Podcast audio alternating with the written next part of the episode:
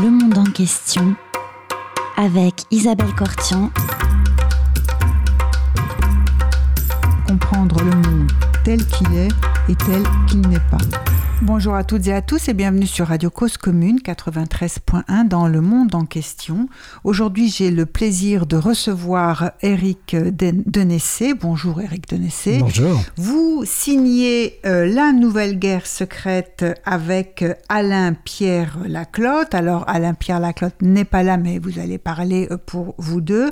Euh, Alain Pierre Laclotte qui signe avec vous donc La Nouvelle Guerre secrète, unité militaire clandestine et opération spéciale parue aux éditions éditions Mareuil, euh, est un ancien cadre des troupes aéroportées et qui a passé 20 ans au ministère de la Défense avant de créer et de diriger une des principales sociétés de sécurité privée françaises. Et vous, Eric Denessé, présent en plateau, vous êtes un ancien analyste du renseignement, directeur actuellement du Centre français de recherche sur le renseignement et auteur de nombreux livres sur le renseignement et les opérations spéciales. Bienvenue dans le monde en question, Éric Denessé. Ma première question à vous, de quoi s'agit-il quand on parle de nouvelle guerre secrète Parce qu'on est toujours dans le secret des secrets, avec des services secrets qui auraient des unités secrètes. Euh, comment vous pouvez nous aider à voir clair dans tout cela? Alors, ce qu'on a essayé de démontrer dans ce livre, c'est la transformation qui s'est euh, mise en place depuis le 11 septembre 2001, euh, avec une remilitarisation du renseignement. C'est-à-dire que pendant la guerre froide, euh, qui a été largement popularisée au cinéma, on voit bien que les espions, les officiers de renseignement des deux camps d'ailleurs, de l'Est comme de l'Ouest, étaient des gens qui opéraient en costume cravate depuis les ambassades, en civil, qui étaient généralement des civils eux-mêmes. Étaient des civils, voilà, même s'il y avait des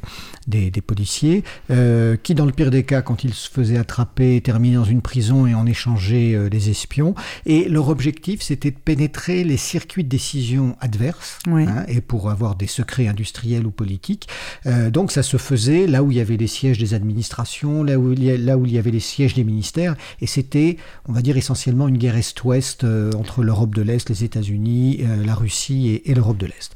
Et depuis le 11 septembre 2001, on recherche un type de renseignement tout à fait différent. On recherche euh, les intentions, les structures, les organigrammes, les, camps d'entraînement de terroristes, euh, qui sont des gens qui sont planqués en plein désert, mhm. euh, qui peuvent être dans ou des... en pleine ville. Ou en pleine ville. Alors là, c'est d'ailleurs surtout là où ils se trouvent, dans des espèces de, de, mégalopoles comme Karachi, qui a 20 mhm. millions d'habitants, le Caire, dans des zones d'ailleurs que les gouvernements locaux ne contrôlent pas totalement.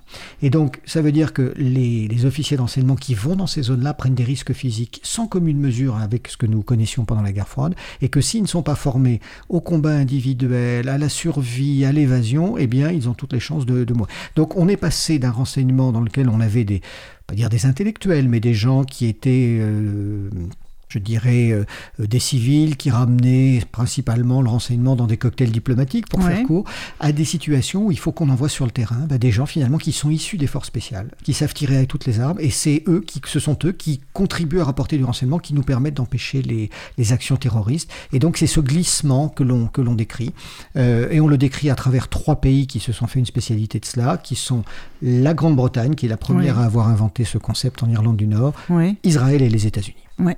Alors, euh, peut-être euh, euh, vous avez parlé des, forces spéciales.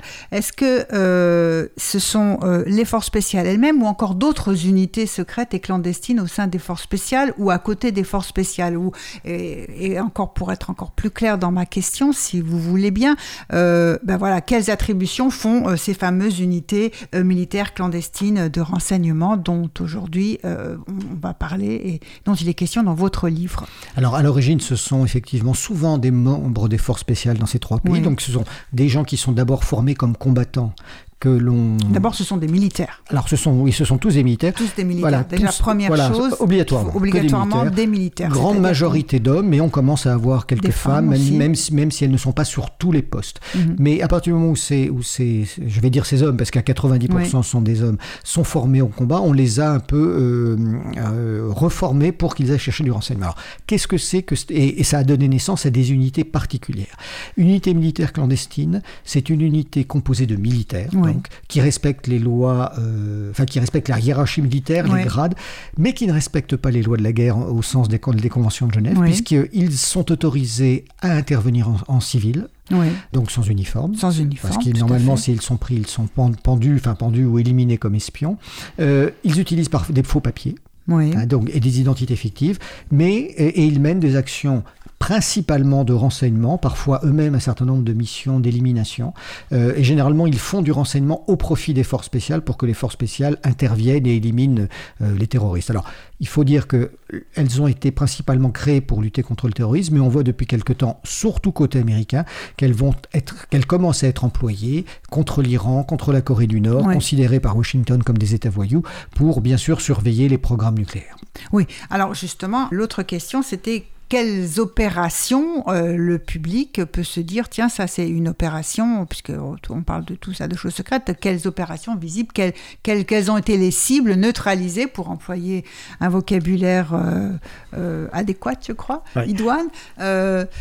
Alors alors, généralement, euh, les opérations qu'ils conduisent demeurent secrètes et l'opinion publique n'en a que très très rarement. Euh, euh, Sauf un mois après, ou des années même, après. Même après. Là, on a par exemple ces, ces derniers jours l'exemple d'Emmanuel Macron et du ministère de la Défense qui a révélé l'élimination du, du chef Al-Sahraoui, qui, qui, était le chef de l'État islamique au, Grand, Sahel. tout à fait. voilà, donc on l'apprend un mois après. C'est un petit peu normal dans la mesure où ils ont voulu vérifier l'identité, savoir s'ils avaient bien.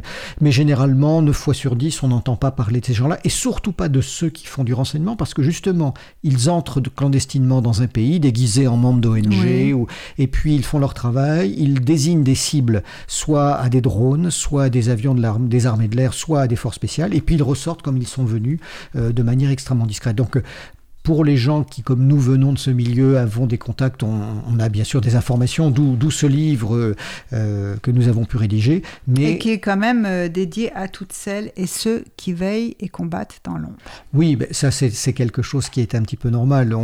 quand on a appartenu à ce milieu, on a obligatoirement une pensée pour ceux qui continuent à avoir, euh, à avoir ce métier. Encore une fois, je, là je parle sous un angle technique. Après, la nature des missions et les politiques qui les dirigent, c'est un autre débat. Oui. D'accord. Et donc, euh, cette, euh, le dirigeant numéro 1 du, de, l'État islamique du Grand Sahel, on a dit que c'était dans le cadre de l'opération Barkhane. C'est, enfin, donc, c'est pas une unité secrète clandestine? Non, là, ça a été un travail qui a été fait probablement avec, d'abord par les renseignements français, probablement assisté par les renseignements américains, euh, comme, comme souvent. Euh, et ce sont non pas nos forces spéciales, mais l'armée de l'air qui a fait une frappe et qui a éliminé ce. écoutez, je. Non, j'en sais plus. Non, non, je, je crois que, je crois c'est une frappe aérienne de, l'armée de l'air qui a éliminé ce, dirigeant terroriste qui était effectivement un chef assez barbare dans ses, dans ses pratiques, y compris sur son entourage au sein du, groupe terroriste. Mhm. Alors, euh, on peut peut-être euh, essayer de pour parler des pays sur lesquels vous concentrez davantage votre euh, ouvrage, c'est-à-dire euh, la Grande-Bretagne, les États-Unis et Israël aussi. Vous consacrez un petit chapitre à la France, mais vous expliquerez quand même pourquoi euh, il est court et en quoi la France se démarquerait de, ces trois États dont il est question. Mais on va commencer quand même par la Grande-Bretagne, puisqu'elle a une très longue tradition d'unité secrète clandestine et euh, là, ça remonte bien avant le 11 septembre. Et c'est euh, contre euh, les Irlandais. Ce qu'il faut peut-être aussi rappeler aux éditeurs, c'est que dans le cas britannique comme dans le cas israélien, les Américains c'était un petit peu à part, ces unités ont d'abord été créées pour opérer sur le territoire national oui. Euh, des militaires opérant en clandestin. Alors il y a quand même dans ces trois... Ah oui, sur le territoire national. Et après, euh, bah, les Israéliens euh, continuent à travailler en Cisjordanie et à Gaza. Et puis les Anglais, eux, se sont maintenant, dès vu que la, situation irlandaise est, est, résolue ou quasiment résolue, ils utilisent ces unités à l'étranger. Voilà.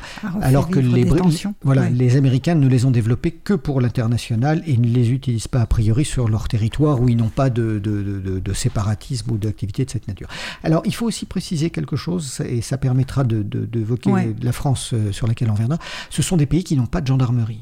Et en France, nous avons un système finalement tripartite entre la police, la gendarmerie et les armées. Et, et dans ces deux, principalement en Israël comme, euh, comme, en Grande-Bretagne, vu qu'ils n'ont pas cette force paramilitaire qui permet de gérer un certain nombre de situations, eh bien, ils ont confié ce rôle aux armées.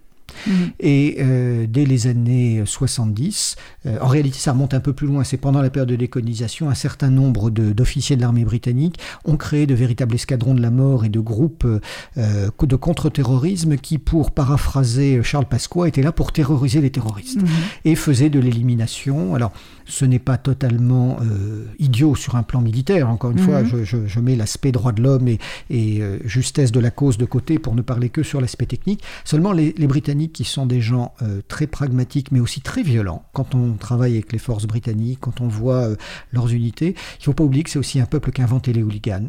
Et même si ce n'est pas un peuple méditerranéen qui n'a pas le, sang aussi chaud que nous, la violence est assez, est assez forte chez eux et la façon dont ils règlent un certain nombre de situations est finalement souvent beaucoup plus violente que nous ne le faisons en France. Alors, le... En tout cas, il semble, enfin, à lire l'ouvrage, que le, le passage à un certain nombre de, de décisions de tuer et d'éliminer se fasse beaucoup plus, enfin, se fasse entre guillemets presque naturellement, enfin, facilement oui, et puis alors surtout, ce qui peut être ce qui est choquant pour nous Français sur le territoire national, si nous, si euh, la situation avait dégénéré en Corse ou au Pays Basque euh, et que nous ayons eu des pratiques de cette nature, nous aurions été au banc de l'Union européenne et des nations. Donc les, Britanniques l'ont développé principalement euh, contre les, la révolte et la guérilla des bourgs en Afrique du Sud, je dirais entre les deux guerres, puis au Kenya et en, et en, Malaisie pendant la période de décolonisation. C'est-à-dire que quand on dit territoire ça veut dire l'Empire aussi.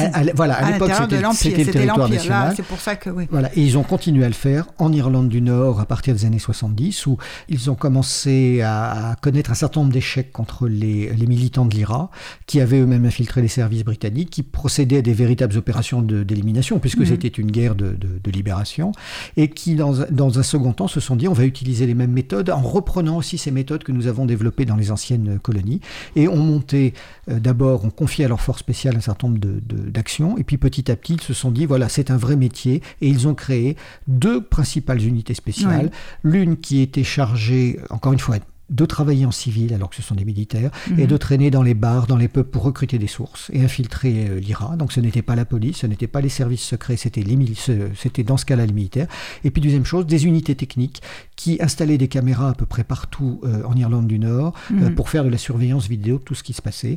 Et ces deux unités donnaient des informations de première main, soit à l'armée, soit à la police, soit à la, à la police irlandaise elle-même, mais surtout qui leur, les amenaient à donner ces informations aux forces qui conduisaient des missions d'élimination. Alors, euh, comment ça se passait en Irlande? Bah, la situation irlandaise a été extrêmement violente. Encore une fois, euh, d'ailleurs, les, deux camps s'y sont livrés de manière tout à fait, euh, tout à fait comparable, sauf qu'au bout d'un moment, un, État euh, soi-disant démocratique comme le Royaume-Uni a dépassé, a largement dépassé les bornes. leur travail consistait à véritablement quadriller le pays. Hein, L'Irlande du Nord, il y a quelques comtés, c'est pas énorme, et puis l'essentiel des choses se passe dans, soit sur les comtés qui étaient frontaliers avec l'Irlande du Sud, soit dans Belfast. voilà. et donc Là, on a vu, enfin, c'est très, assez extraordinaire. Ils développaient des caméras capables de voir à 5-6 km. Ils utilisaient des hélicoptères. Il n'y avait pas encore de drones, mais vraiment tous les moyens, y compris d'écoute, étaient mis en place. Et puis, pour aller un peu plus loin, euh, ils infiltraient dans les milieux catholiques, principalement, euh, des, des opérateurs militaires. Et d'ailleurs, les éliminations étaient en réalité beaucoup plus souvent confiées aux militants protestants L'Irlande du Nord, c'était l'UVLF ou le, euh, comment dire, euh, enfin les, mouvements violents protestants qui éliminaient les gens de l'IRA. Les euh, paramilitaires. Voilà, les paramilitaires. Et presque plus d'ailleurs que les missions des forces spéciales. C'est-à-dire qu'en fait, les, Anglais qui étaient supposés intervenir en Irlande pour séparer catholiques et protestants. Ah non, n'ont pas joué ce. Non, non, non, non, ont carrément donné les informations aux alors il y, a deux, il y a deux expressions que les Britanniques utilisaient. C'était le shoot to kill, c'est-à-dire que quand on a un terroriste en face de soi, on ne fait pas de sommation, on tire à tuer. C'était le tir sans sommation. C'est le tir sans sommation. Encore une fois, c'est vrai que c'est très choquant, mais quand on est en situation de combat, euh, c'est parfois pas, pas, inapproprié. Mhm. encore une fois, quelle que soit la cause. Et puis surtout, ils, faisaient ce qu'ils appellent, euh, ils considéraient les terroristes comme des gangs et ils mettaient en place les counter-gangs. C'est-à-dire que c'est pour ça qu'ils ont utilisé en Irlande du Nord euh, des groupes paramilitaires violents protestants pour éliminer, pour éliminer les, les, les catholiques irlandais.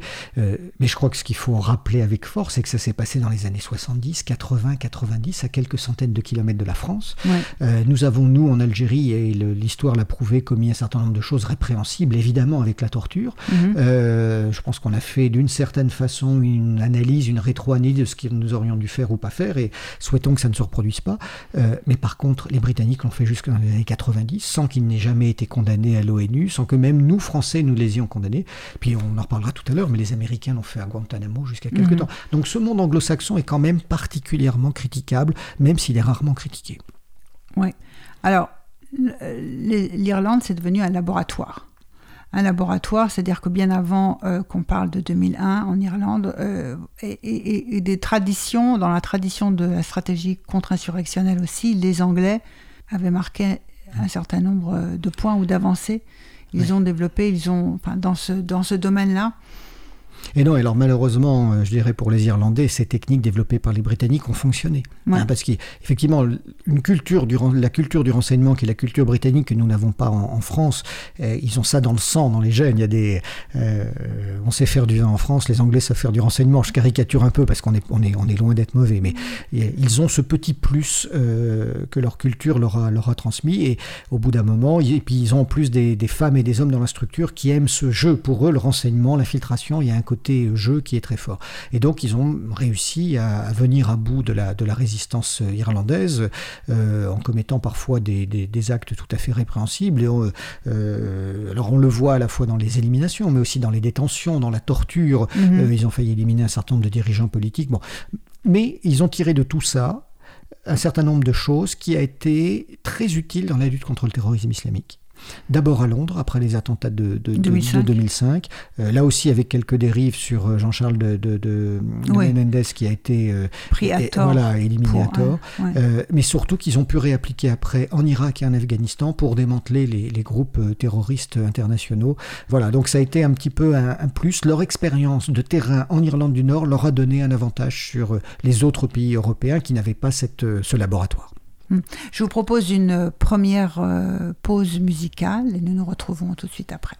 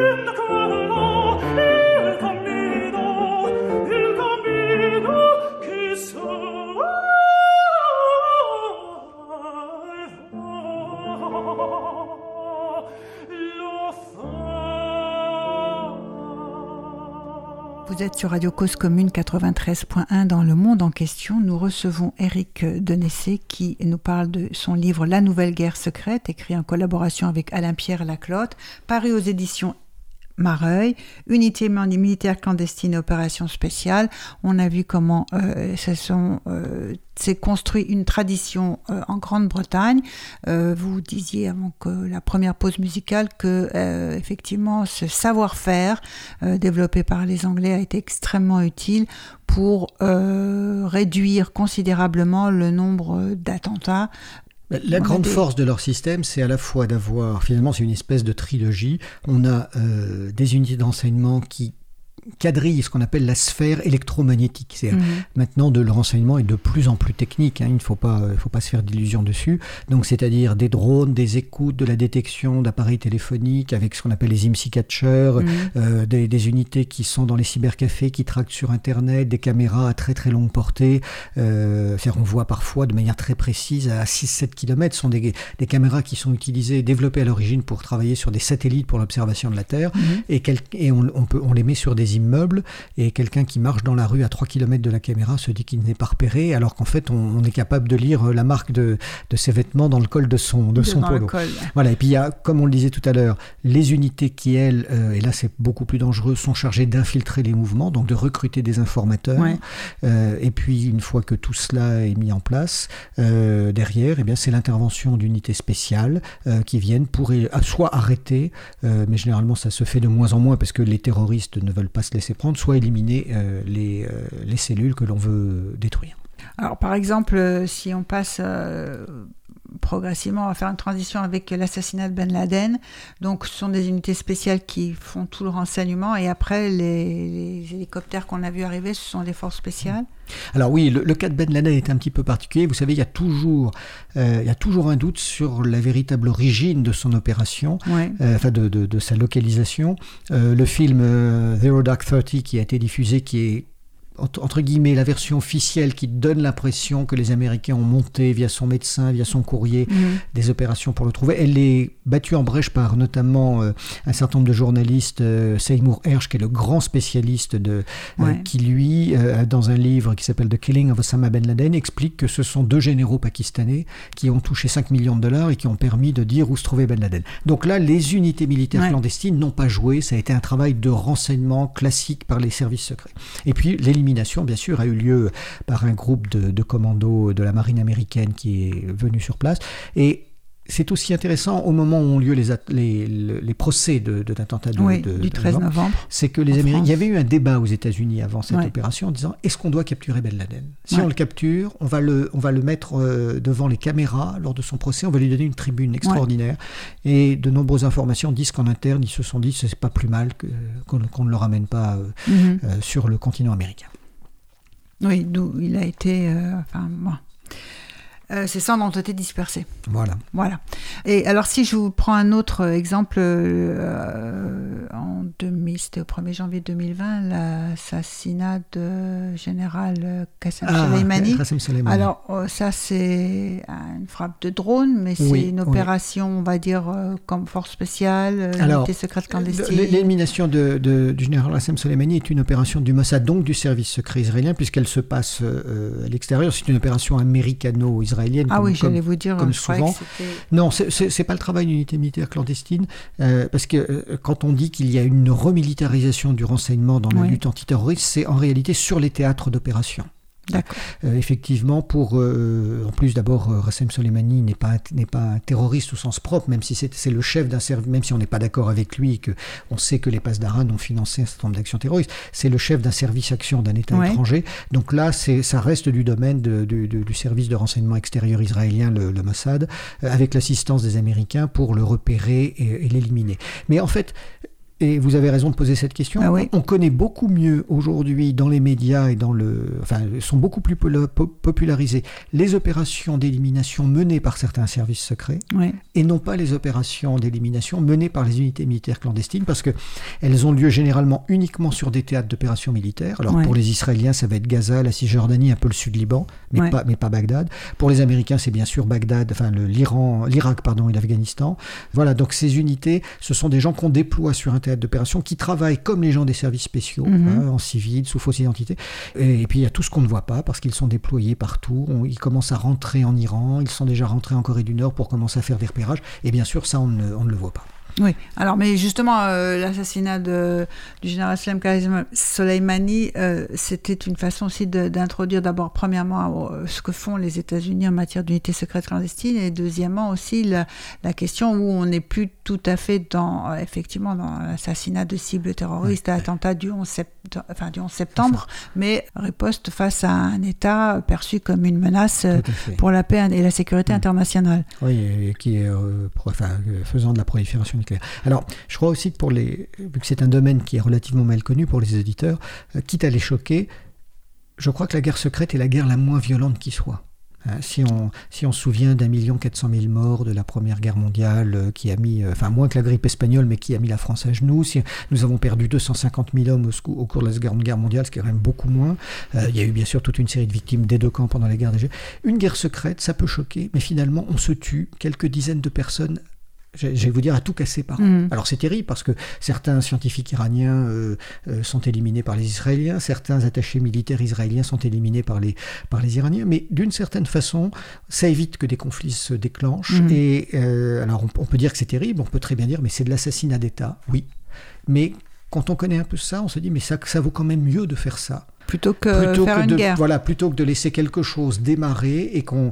euh, et d'ailleurs, beaucoup d'Israéliens eux-mêmes, euh, y compris des pilotes de, de, de- de l'armée de l'air israélienne, s'étaient opposés à un certain nombre de, de décisions et de, pla- de plans qui étaient faits à un moment donné où le, le pouvoir à Tel Aviv voulait aller bombarder les sites euh, iraniens. Oui, et vous, vous expliquez d'ailleurs, vous le dites très bien, c'est pas nécessairement parce qu'on leur donne l'ordre de le faire qu'ils avaient envie de le faire aussi.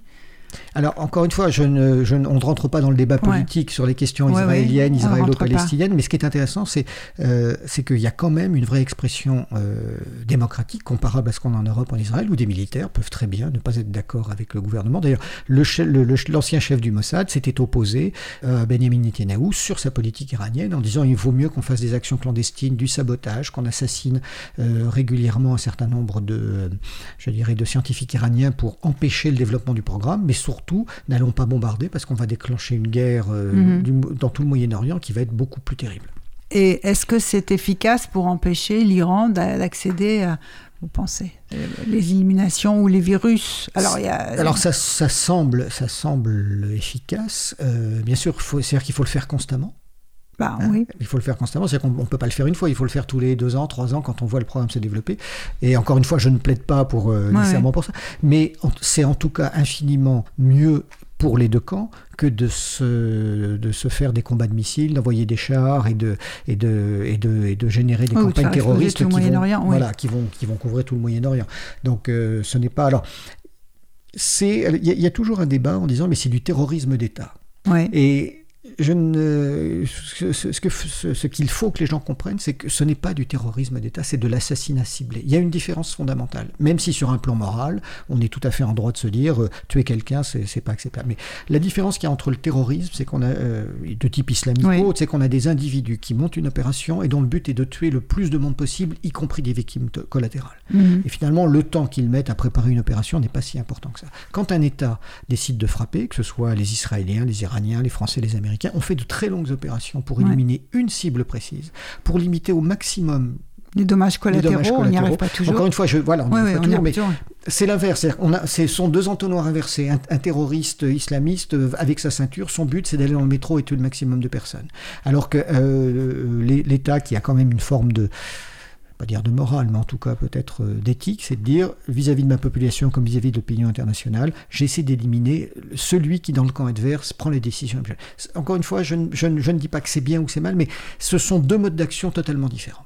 Oui, ça, on a, on, a bien compris. L'autre, la, question quand même, puisqu'on est en train de parler de ça, est-ce que euh, on a une idée, une perception euh, claire dans ces cas-là, dans ce cas de, de guerre secrète, hein, où effectivement on fait moins de victimes que dans une vraie guerre, euh, de ce que sont les objectifs et de ce qu'on veut. Euh, Est-ce que c'est pas une façon de ne pas dire clairement, et ça ne nous dispense pas en termes de politique étrangère ou en termes de positionnement international, de dire franchement ce qu'on veut? C'est-à-dire, Vous voyez ce que je oui, veux alors, dire? je, je suis entièrement d'accord avec vous. Là, on va sortir un peu du sujet parce qu'on reporte euh, la question sur la- les politiques, Oui, là- effectivement, mais quelque part, euh, les politiques donnent des ordres aux militaires. Oui, mais les politiques, euh, d'abord, ils donnent des ordres militaires, euh, ils leur demandent souvent des, des- des solutions. Donc, Ouais. euh, les services spéciaux, les armées vont, vont, vont proposer parfois des cibles ou, ou des actions à conduire aux politiques qui va décider à ce moment-là. Donc, tout ne relève pas au sens propre que du politique, mais c'est quand même lui qui prend la décision à un moment Ouais. donné, soit en disant vous me- vous m'éliminez un tel. D'abord, il faut dire que dans nos démocraties, et surtout en France, ça ne se fait pas si fréquemment que ça. Ça s'est beaucoup redéveloppé depuis 20 ans parce que Ouais. malheureusement, nous n'avons pas Il y a des circonstances, mais enfin, choix. bon, on a vu aussi que vous l'expliquez dans le livre que c'est le problème de ces unités secrètes clandestines. Il y a souvent des phénomènes de dérive. Alors, il y a des dérives. euh, nous n'en avons pas eu beaucoup en France, Non. contrairement à ce qu'on imagine. Euh, il y en a beaucoup plus euh, aux États-Unis, chez les parler, Britanniques, chez les Israéliens. Mais moi, il y a un exemple qui est connu maintenant, que je crois qu'il est important de rappeler, c'est que je, dans les années si ma mémoire est bonne, début des années 80, le terroriste Carlos avait été repéré dans un restaurant de Beyrouth. Et no- notre service avait identifié euh, quelques jours auparavant, je crois, l'endroit où il devait venir déjeuner dans Beyrouth. Et le service action avait, de la DGSE avait prévu, ou de la- du SDEC à l'époque, avait prévu de l'éliminer à ce moment-là. Et le jour où l'opération devait avoir lieu, eh bien, il s'est trouvé que Carlos, avec ses contacts palestiniens, était au milieu d'un restaurant où il y avait un mariage et l'opération a été annulée. Mhm. Donc il faut pas.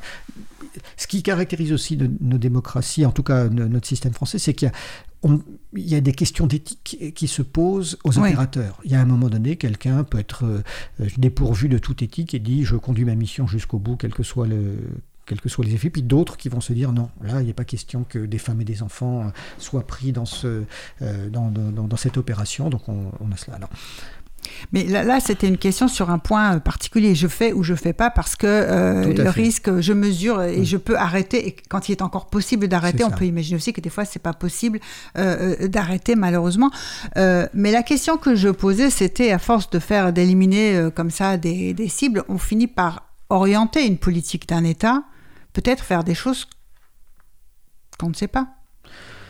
Oui, c'est- toujours le risque. Généralement, les gens restent suffisamment peu longtemps dans ces unités-là pour ne pas être gangrénés. Mais les, les- les dérives qui, adviennent, si vous voulez, c'est que dès l'instant que ces, euh, que ces opérateurs sont très souvent dans les situations de combat, euh, d'abord tout le monde a peur pour soi, même si on est... Et donc, euh, pour, pour employer une, une- une expression un peu triviale, c'est le risque d'avoir la gâchette trop facile. Ouais.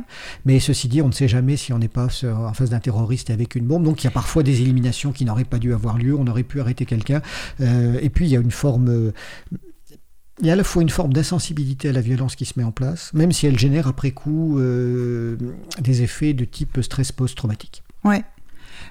D'accord, mais c'est pas exactement ce que je voulais Bon, demander. Je voulais demander si euh, la politique étrangère d'un pays, Oui. à force de ne pas s'exprimer clairement ou se formuler clairement et publiquement, Oui. est-ce que finalement on se trouve pas devant des faits accomplis qui D'accord, je qui donnent une orientation particulière alors qu'on n'a pas eu de débat, s'il y a des choses à débattre devant la Constitution, devant un Parlement, des choses comme ça.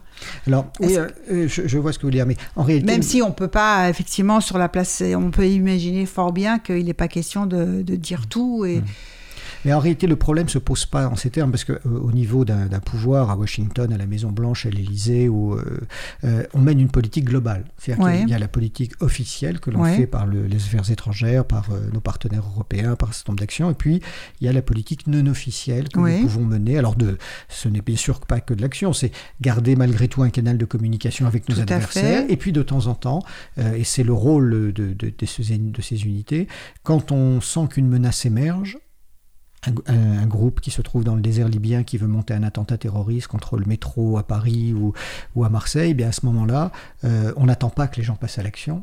On va aller les éliminer. Mais ça n'a pas d'orientation euh, au sens propre sur la politique, euh, comment dire, sur la politique étrangère. Ce qui, ce qui peut se passer, euh, c'est que ça, l'effet principal que ça a, c'est ça radicalise le camp d'en face. Alors, avec les Ouais. terroristes islamistes, il n'y a pas de problème de radicalisation, ils sont déjà radicalisés. Ouais, ouais. Mais si je prends l'exemple de, D'un État. de, de- l'Irlande du Nord, où effectivement les, les pratiques britanniques ont, cont- ont contribué à renforcer la détestation et la, et la motivation des gens de l'IRA. Si on prend l'exemple des territoires occupés euh, en Cisjordanie, à Gaza, effectivement, les, même quand les Israéliens essaient de limiter les, les- les effets collatéraux parce qu'ils essayent de le faire, pas avec la même précision Mhm. que nous, parce qu'ils ont quand même des objectifs, eh bien ça génère, euh, à chaque fois qu'on élimine un terroriste, finalement, on en crée deux autres. Voilà, c'est plus cet Bah, effet-là. C'était un peu la même question aussi sur l'Iran. euh, finalement, est-ce que ça ne renforce pas la détermination à avoir absolument la bombe puisqu'on vous empêche à tout prix Alors, sur, sur le, le- c'est très difficile à dire sur, sur le cas iranien, euh, parce que les Iraniens jouent aussi de, de, de l'arme, enfin de, l'arme de leur programme nucléaire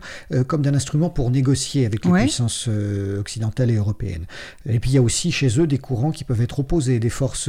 Donc là, on, euh, on sort un petit peu de, je dirais, de l'aspect purement technique de l'emploi des, des unités, euh, euh, des unités militaires clandestines euh, pour, euh, qui- en tant que telles pas la politique étrangère euh, sur la politique étrangère, mais en sont un mode d'expression, mais parfois peuvent générer un renforcement de la détermination des adversaires. Mhm.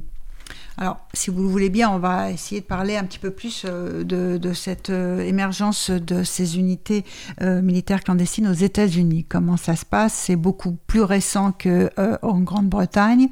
Alors, elles sont apparues euh, pendant la guerre froide à Berlin. Il y a l'un des premiers, l'une des premières unités de ce type-là est apparue dans les années 70 à Berlin. Euh, et puis, c'est surtout à partir du, du 11 septembre 2001 que Ouais. le Pentagone, qui, il faut le rappeler, contrôle à peu près 80-90% des budgets des effectifs du renseignement américain, euh, a décidé de mettre le paquet. Alors, pour plusieurs choses. D'abord, parce qu'il y a toujours eu des luttes et des rivalités terribles entre le Pentagone, la CIA et la NSA de, de part et d'autre, que Donald Rumsfeld, qui était un des pires néoconservateurs américains, euh, se trouvait euh, secrétaire à la défense à ce moment-là, et a voulu redonner à son ministère la capacité à agir seul. C'est-à-dire aussi bien en faisant du renseignement, des opérations clandestines, des actions spéciales, et voilà. Et donc petit à petit, il a, il a, il a réorganisé cela.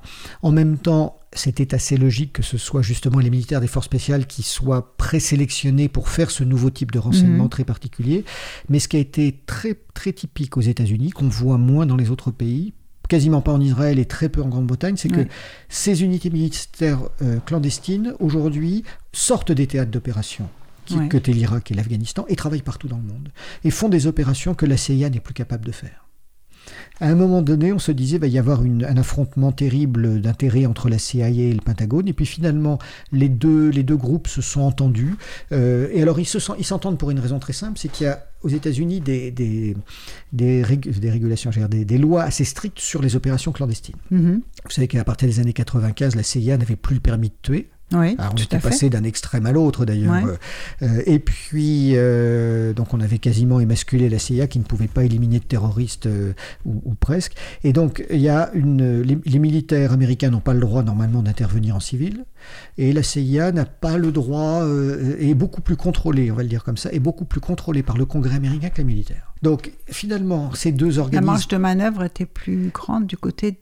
Des militaires, militaires. mais oui, parce que le, le, le- le comité de contrôle parlementaire Mhm. du, du Congrès suit de manière extrêmement précise ce que fait la CIA. Donc, à un moment donné, les, les gens de l'agence se sont dit, ben, pour conduire des, des missions, on va les confier aux militaires, et donc ils ont mené des opérations avec eux. Mais dans d'autres cas de figure, euh, les militaires se sont dit, oh, mais on ne peut pas intervenir sous uniforme, il, il fallait qu'ils soient sous ce qu'on appelle l'article 50, donc ils ont profité de la couverture de la CIA. Et en fait, la question qui se pose, c'est est-ce qu'on est face à une dérive démocratique Je le crois en partie, hein, qui Mhm. n'est pas liée cette fois aux unités en tant que telles, mais au patron des deux, des deux agences.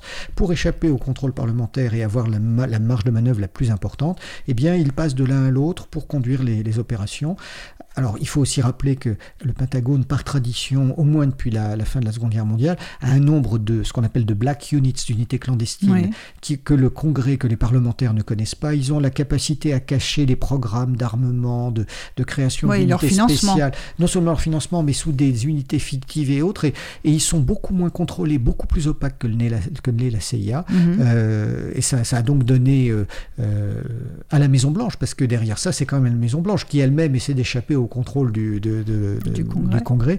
Euh, et là, on est, on est déjà dans quelque chose qui, à mon avis, est très très borderline, si je peux m'exprimer ainsi, vis-à-vis de la démocratie.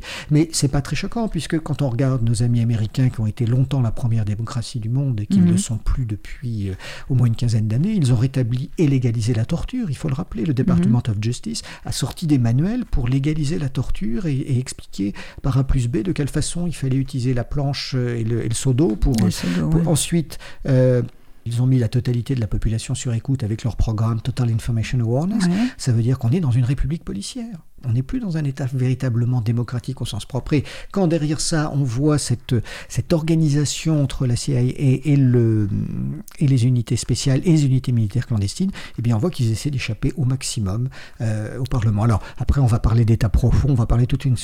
Je, ce sont des noms que l'on met sur des structures, mais en tout cas, il y a quelque chose qui est réellement euh, catastrophique pour l'État qui est soi-disant et qui devrait être la première démocratie. Alors, ils sont partout dans le monde. Est-ce qu'on peut développer un petit peu? Oui, alors, d'abord, on le disait oh, tout à l'heure. Oui, allons-y. Bien sûr, l'Irak et l'Afghanistan, mais on sait qu'ils de. Voilà, qu'ils entrent régulièrement en Iran mener des opérations de renseignement, voire de sabotage. En Corée du Nord, euh, ils sont, euh, on pas. Alors déjà, ils sont partout où il y a des groupes islamistes. Hein, mhm. depuis les Philippines, euh, Mindanao, l'Indonésie ou bien sûr avec le Jamaïa Islamiyah. Il y a Alors soit ils interviennent directement, soit ils font du renseignement, soit ils ils assistent les armées ou les polices étrangères. Ils ont été extrêmement présents en Irak, en, pardon, en Syrie. Ils ont fait des erreurs monumentales, euh, notamment en formant une armée syrienne libre qui n'avait de libre, euh, de syrienne et d'armée que le nom, puisqu'il y avait quelques, peut-être quelques dizaines d'officiers de combattants euh, issus de l'armée de Bachar, mais très vite, ces gens-là ont rejoint les groupes, les groupes islamistes.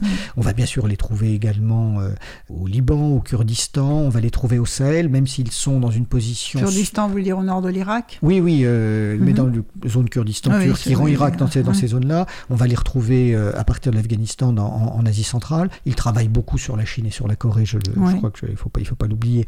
Euh, mais là, c'est un renseignement euh, très opérationnel. Mais encore une fois, ce sont, eux qui, ce sont eux qui le font parce que la CIA ne sait plus le faire. C'est-à-dire que il faut aussi peut-être expliquer quelque chose de très important aux auditeurs, c'est que c'est très difficile de faire du clandestin aujourd'hui à l'époque de la digitalisation. C'est-à-dire qu'il y a quelques années, on pouvait passer une frontière les mains dans les poches, avec une fausse carte bleue, une liasse de billets et un faux passeport. Et on ne laissait pas de traces. Aujourd'hui, depuis 2001, vu que tous les contrôles de frontières sont maintenant euh, renforcés, qu'on a des pièces d'identité, des passeports euh, numérisés, euh, que souvent on vous prend la rétine, on vous prend les empreintes digitales, c'est extrêmement difficile de, de, passer une frontière en étant véritablement clandestin. Puis il y a une deuxième chose, c'est que aujourd'hui, un individu normal qui voyage, il a au minimum un téléphone portable, une tablette et un ordinateur. Et donc, si vous passez les mains dans les poches, vous attirez l'attention. donc, c'est-à-dire qu'il faut voyager comme si on était un homme d'affaires, un étudiant, avec son, son portable, son téléphone, son ordinateur, et que pour des services de spéciaux, il faut créer des légendes électroniques en plus de la légende et de la fausse identité. Donc ça veut dire que c'est de plus en plus complexe. C'est encore plus de travail. C'est du travail. Et ah parce qu'on en est au, autrefois on créait des légendes tout simplement. Maintenant c'est aussi une légende ah ben, électronique. C'est-à-dire qu'il faut un passer dans votre ordinateur, dans sa mémoire. Dans... Exactement. Donc si vous passez à l'étranger avec votre portable et qu'en plus on a votre nom à la frontière et qu'il y a un doute, les gens vont aller voir sur Internet si ça correspond à votre lycée, si on vous retrouve sur le site des copains d'abord, si on trouve le... Est-ce qu'on va trouver, est-ce que vous êtes bien membre du club de tennis que vous euh, dont vous dites être membre, et ainsi de suite. Donc ça veut dire que c'est un travail en back-office qui est énorme. Or, mais ceci dit, on n'a pas besoin de ça pour aller au Kurdistan. Mais ça veut donc dire que ça, c'est à la fois de plus en plus compliqué. Les zones d'opération sont de plus en plus dangereuses pour des officiers, euh, on va dire civils. Mhm. Donc ça veut dire que le relais est vraiment pris par les opérationnels de terrain qui sont des combattants, qu'on infiltre par un sous-marin, qu'on parachute ou, à qui on fait passer des frontières en clandestin. Mais les Américains ont depuis quelque temps développé un, un programme assez incroyable qui s'appelle Signature Reduction, la réduction de la signature, pour redévelopper les opérations clandestines. Euh, et donc, euh, on commence seulement à en parler aujourd'hui. Alors, on va en parler justement, mais après une deuxième pause musicale.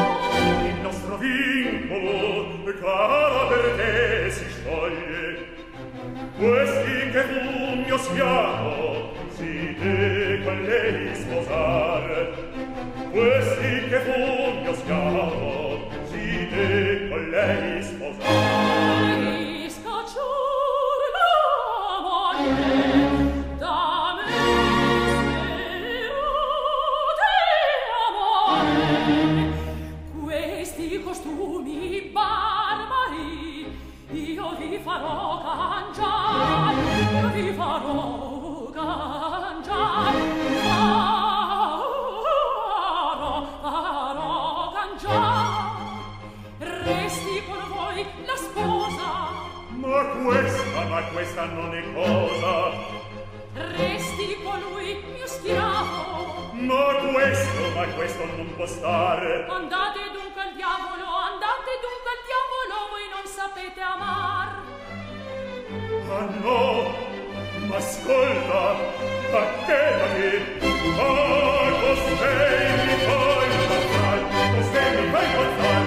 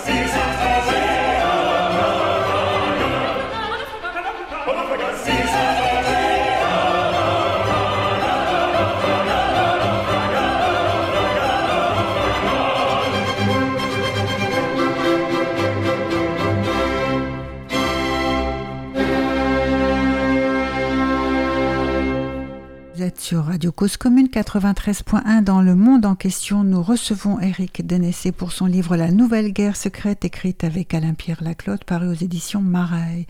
Alors, dites-nous-en davantage, Eric Denessé, sur, Sur ce programme. ce, ce programme. réduction de la signature.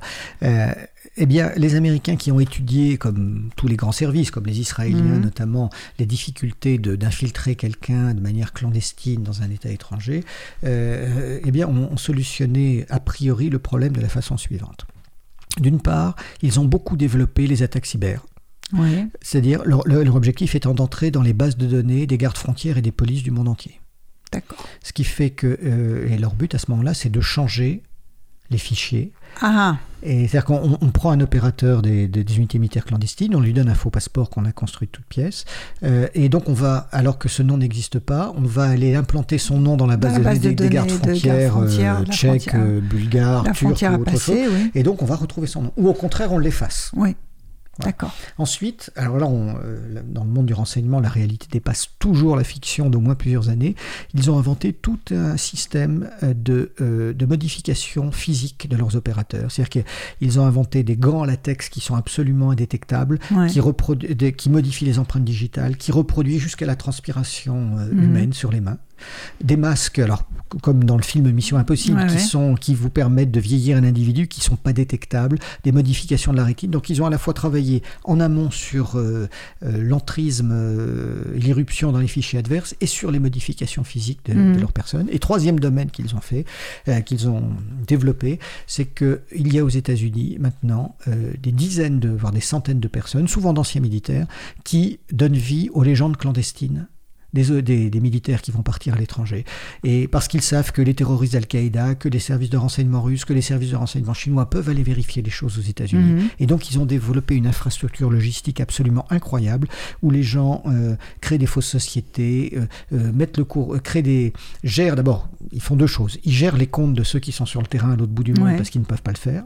Il faut donner l'impression qu'ils sont restés chez eux, payer leur électricité, leur gaz, mais surtout, ils donnent corps à, à véritablement des vies fictives. Et comme je le disais tout à l'heure, ce qu'on pouvait faire de manière assez fa- facile, entre guillemets, il y a une vingtaine d'années, aujourd'hui, ça demande dix fois plus de moyens. Donc ils ont des gens qui tous les jours viennent ouvrir les volets, fermer les volets, euh, faire croire que quelqu'un est dans la maison, Envoyer des messages. envoyer des euh, messages. Et ce- Des normalement... posts sur Facebook. euh, Voilà, tout à fait. euh, enfin, faire, des achats. euh, et ça veut dire que si les services adverses ou les terroristes essaient d'identifier ces gens-là, eh bien, ils n'y arriveront pas. Sincèrement, les, Israéliens l'ont fait à leur petite échelle, parce que bien sûr c'est un État qui n'a rien de comparable, Euh, mais les Américains ont développé ça d'une manière absolument euh, euh, incroyable. Et encore faut-il dire que même nous, entre guillemets, qui sommes des, personnes un peu informées, je pense que l'on ne voit que la partie émergée de l'iceberg. Et ça peut aller jusqu'où? Ah bah là, il n'y a pas, y a pas de, y a pas de limite, en termes, la, la, créativité humaine en la matière est, est, est absolument exceptionnelle. Mais non, non, je, je pense qu'ils ont inventé une nouvelle façon de, de faire du clandestin et qu'ils ont contourné ces difficultés que l'on évoquait il y a quelques instants. Voilà, c'est encore tout chaud, tout nouveau, c'est Ouais. très difficile d'avoir plus Et tout d'informations. ça, c'est sous contrôle militaire. Alors ça, c'est le Pentagone, encore une fois. Alors Ouais. la, la CIA le, le faisait à un moment donné, mais euh, non, vu que c'est vraiment pour aller dans les zones de combat, c'est euh, c'est militaire. Alors là aussi, la, la CIA l'utilise. euh, on, dis- on dissimule, par exemple, un- un- des moyens de communication ultramodernes dans un vieux téléphone des années 2005, hein, qui semble dépasser. Si vous prenez l'individu avec ce téléphone qui, ne reçoit peut-être même pas les, les, les SMS ou Internet, on va se dire, il n'y a rien à craindre. Sauf qu'ils ont, à l'intérieur de ça, ils, vont, ils sont capables de mettre des moyens de communication assez, assez extraordinaires. Mais ce sont aujourd'hui essentiellement euh, les militaires et les programmes du Pentagone qui redéveloppent ces pratiques clandestines. D'accord, donc James Bond a encore euh, des années devant lui, si j'ai bien compris. Oui, James Bond n'est pas très réaliste, mais ce qui est, ce qui est en tout cas euh, certain, c'est que quand on travaille sur ce domaine du renseignement, euh, je vais vous dire différemment. Dans 95% des cas, le renseignement est beaucoup moins sexy que ce que l'on voit dans les films. Ouais. Hein, il faut lire les livres de John Le Carré, Graham Greene, Joseph Conrad. C'est long, c'est lent, c'est des pages. Ça, c'est la réalité. Mais dans 5% des cas, c'est infiniment plus incroyable que, euh, que, que ce qu'on peut James imaginer. Que, Impossible. voilà, c'est ça. voilà. D'accord. Et euh, alors, dans votre livre, euh, vous parlez euh, effectivement de la Grande-Bretagne, des États-Unis et d'Israël. Un tout petit chapitre sur la France. Oui, parce que euh, euh, effectivement, on s'est dit, il faut peut-être qu'on ex- d'abord notre, notre lectorat étant le public français, il faut que Tout nous même, expliquions ouais. pourquoi nous n'avons pas d'unité militaire de ce type en France. Ouais. Alors, c'est lié à notre histoire, à l'héritage de la Seconde Guerre mondiale et la, la création des services. Nous respectons en France, euh, je veux dire, les, les conventions de Genève. C'est-à-dire que nous interdisons à nos militaires d'intervenir en civil. Euh, mais ce faisant, on fait une confusion entre intervenir en civil et intervenir de manière clandestine. Voilà. Et donc nous avons euh, donc, nous avons développé un commandement des opérations spéciales avec plusieurs unités de, de très très haut niveau euh, qui mènent des actions euh, assez extraordinaires tous les jours. Et puis de l'autre côté, c'est une forme de redondance, nous avons une autre unité militaire Ouais. qui est mise pour emploi à la DGSE. Et c'est cette, uni- c'est cette unité militaire-là qui est la plus proche des, des unités militaires clandestines américaines, mais avec une différence près, c'est qu'elles ne dépendent pas du commandement militaire. Elles ne Elles- dépendent que de la présidence de la République. Puisque la- voilà. Et donc, au sens propre, nous n'avons pas euh, exactement ce, ce dont disposent les Israéliens, les Américains et les Britanniques, mais encore une fois, nous avons, nous aussi, des gendarmes Qui peuvent intervenir à l'étranger, qui peuvent intervenir à Beyrouth, qui, s'il y avait des, des- émeutes ou des situations d'insurrection en France, seraient les premiers à intervenir, et ce qui nous évite de faire intervenir l'armée, parce que nous avions pendant longtemps une longue tradition de, de l'implication des militaires euh, dans, dans- dans la résolution des conflits internes, et justement les, les- les différents gouvernements et les différentes républiques ont essayé de gommer cela pour qu'on arrive à quelque chose de plus, ça, voilà, bon, de- de plus remis, contrôlé. remis l'armée dans, dans, voilà, le- dans les dans les casernes rues et dans les opérations extérieures. sauf pour, sauf pour, sauf pour ce sentinelle. Voilà, voilà. sauf pour Sentinelle. Mais... Ouais. Et alors, dans, dans, vo- dans votre livre, euh, il n'est pas question de ce que fait la Russie ou de ce que fait la Chine. euh, pour quelle raison? Alors, nous n'en avons pas parlé pour deux raisons. La, la première raison la plus importante, c'est le défaut de source. Nous n'avons Ouais. pas d'informations sur, euh, sur cela. Et puis, nos amis chinois ou russes ne publient pas, comme font le monde anglo-saxon, des dizaines de revues. Donc, la transparence est moindre. Malgré tout, pour ce que nous en connaissons, il ne nous semble pas qu'ils aient quelque chose de tout à fait similaire. Ça semble quand même être une caractéristique anglo-saxonne. Ils vont avoir, comme en France, des unités euh, actions rattachées à leur service. Mhm. Euh, et puis surtout, il faut rappeler, les, pardon, les Russes ne sont pas euh, déployés partout dans le monde comme le sont les, Les comme le États-Unis. sont les États-Unis. Euh, les Russes ont commencé à développer à travers la société Wagner finalement les, les mêmes modes d'opération que les Américains en Oui. développant des sociétés militaires privées. Mais ce, voyez, c'est-à-dire qu'aujourd'hui, quand un État veut mener des actions inavouables ou sans engager ses forces, il a, il a trois, trois possibilités. Tout à fait. 3-4 maintenant, les sociétés militaires privées, les opérations clandestines et les forces spéciales, et pour les Américains et les autres, les unités militaires clandestines, qui sont un quatrième type de voilà que nous n'avons pas en France et dont nous n'avons pour l'instant pas trouvé trace chez les Chinois, qui ont des sociétés militaires privées aussi, Mhm. ni chez les Russes. Ouais. Ce qui ne veut pas dire qu'elles n'existent pas. Parce que c'est quand même, euh, si on observe la scène internationale, l'apparition de sociétés militaires privée, c'est quand même une grande nouveauté. Vous parlez d'une remilitarisation du renseignement, mais de l'autre côté aussi, il y a cette euh, privatisation, entre guillemets, des armées Oui, alors qui celle-ci, se elle- profile. Alors, je ne sais pas dans quel cas, dans quelle mesure, mais enfin, en tout cas, c'est quelque chose qui nous interroge. Elle est apparue à partir de la fin de la guerre froide, d'abord par Oui. les États-Unis, puis les Britanniques, et un petit peu, un, plus tardivement les Français, les Israéliens, bien sûr. Tout le monde s'y est mis. Enfin, tout le monde. Je parle des. De- Ce dont on peut avoir oui, des de, sources, de c'est ces États, oui, de ces États qui ont par tradition euh, euh, l'habitude d'intervenir à l'étranger pour différentes choses Ouais. des conflits. Les Russes s'y sont mis, les, les Chinois s'y sont mis. Euh, alors, ça présente plusieurs intérêts. hein. D'abord, le premier, il faut le savoir, c'est que ça, ça coûte moins cher. Ouais. Ça coûte moins cher parce que quand on fait opérer un militaire, euh, euh, on intègre dans le coût de l'opération la retraite qu'on devra lui payer. Ouais. Donc aujourd'hui, les gens qui sont dans des opérations euh, dans les sociétés militaires privées bénéficient de salaires beaucoup plus importants, mais euh, et ne font que trois mois, six mois. C'est ça, ils ont des, c'est des contrats. Voilà, enfin, c'est un des contrat CDD, de des CD, voilà. CDD Euh, un ensuite, ça évite oui. dans euh, l'État peut toujours dire bah oui, c'est une société française, mais ce n'est pas l'État C'est français. pas l'État français, c'est très bien pour euh, voilà, se dédouaner. donc c'est ce qui se fait de, de, de plus en plus. Et encore, il n'y a pas que des Français dans les sociétés militaires privées. Enfin, nous n'avons pas de, soci- il faut, le préciser, nous avons des sociétés de sécurité en France Ouais. dont certaines interviennent à l'étranger, qui sont chargées de faire de l'évacuation de ressortissants, de la protection de, de chantiers à risque. Moi, je suis moi-même intervenu pour protéger le chantier de Total en Birmanie dans les années 95. Ouais. Euh, nous n'étions pas armés, nous n'avons pas le droit, et nous n'avons pas, nous ne sommes pas, nous ne faisons pas d'encadrement militaire en France. C'est Mhm. interdit par la loi. Par contre, chez les Anglo-Saxons, comme chez les Israéliens, euh, les sociétés militaires privées sont armées, elles peuvent accompagner les troupes au combat, euh, peuvent, euh, peuvent les, les ravitailler en armes et en munitions. Là encore une fois, euh, ils sont allés euh, un pas plus loin que nous. Plus exactement, c'est nous qui avons freiné. Ouais. Alors, c'est toujours le débat. C'est très bien sur un plan éthique, c'est très bien sur un plan, sur un plan presque moral, mais parfois ça nous prive de moyens d'action. Voilà, c'est le, le- le Et donc, on peut retrouver beaucoup d'anciens militaires français dans une dans les sociétés militaires privées, anglaises ou euh, comment dire ou américaines, parce que il y a eu tellement de contrats qui ont été signés que moi je me souviens dans les années 2002-2003 des petites sociétés qui avaient trois personnes dont je connaissais les dirigeants qui venaient voir s'ils pouvaient trouver des intervenants en France parce qu'ils ils avaient eu des contrats pour aller en Afrique francophone, là où une société militaire française, une société française ne pouvait pas toujours intervenir, en tout cas sous la forme que demandait l'État africain. Ouais. Eh bien, c'est des sociétés qui, avec, euh, en tout cas jusqu'à jusqu'à il y a 5-6 ans, sont montées à 300, 500, 700 salariés qui ont fait des chiffres d'affaires phénoménaux. Alors, il y a un débat en France qui dit voilà, on a, on a perdu de la valeur, on aurait pu euh, récupérer de l'argent pour le.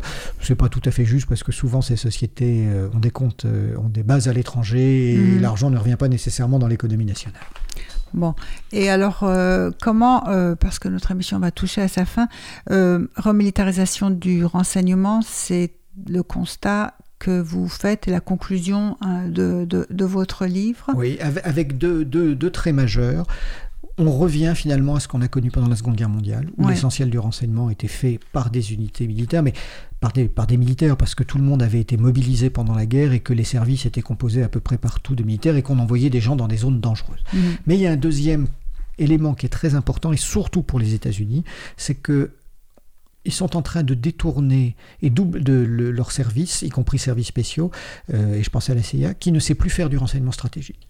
C'est-à-dire Mhm. qu'à force de se polariser sur les théâtres d'opération, éliminer des terroristes, un certain nombre de- de- d'observateurs et d'ailleurs de, même de, de congressmen américains disent ben, c'est terrible parce que on s'aperçoit que la CIA n'est plus capable de nous dire ce qui se passe au sein du, du comité central du Parti communiste chinois, hein, vraiment au niveau à Pékin, et que sur ce type de renseignement, on va dire de type diplomatico-stratégique, Ouais. eh bien, on, on est en train de le perdre parce que tout le monde s'est polarisé sur l'action de terrain, éliminer les terroristes, travailler euh, dans des villes. Et donc, il y a ce débat qui est, qui est en cours aux États-Unis.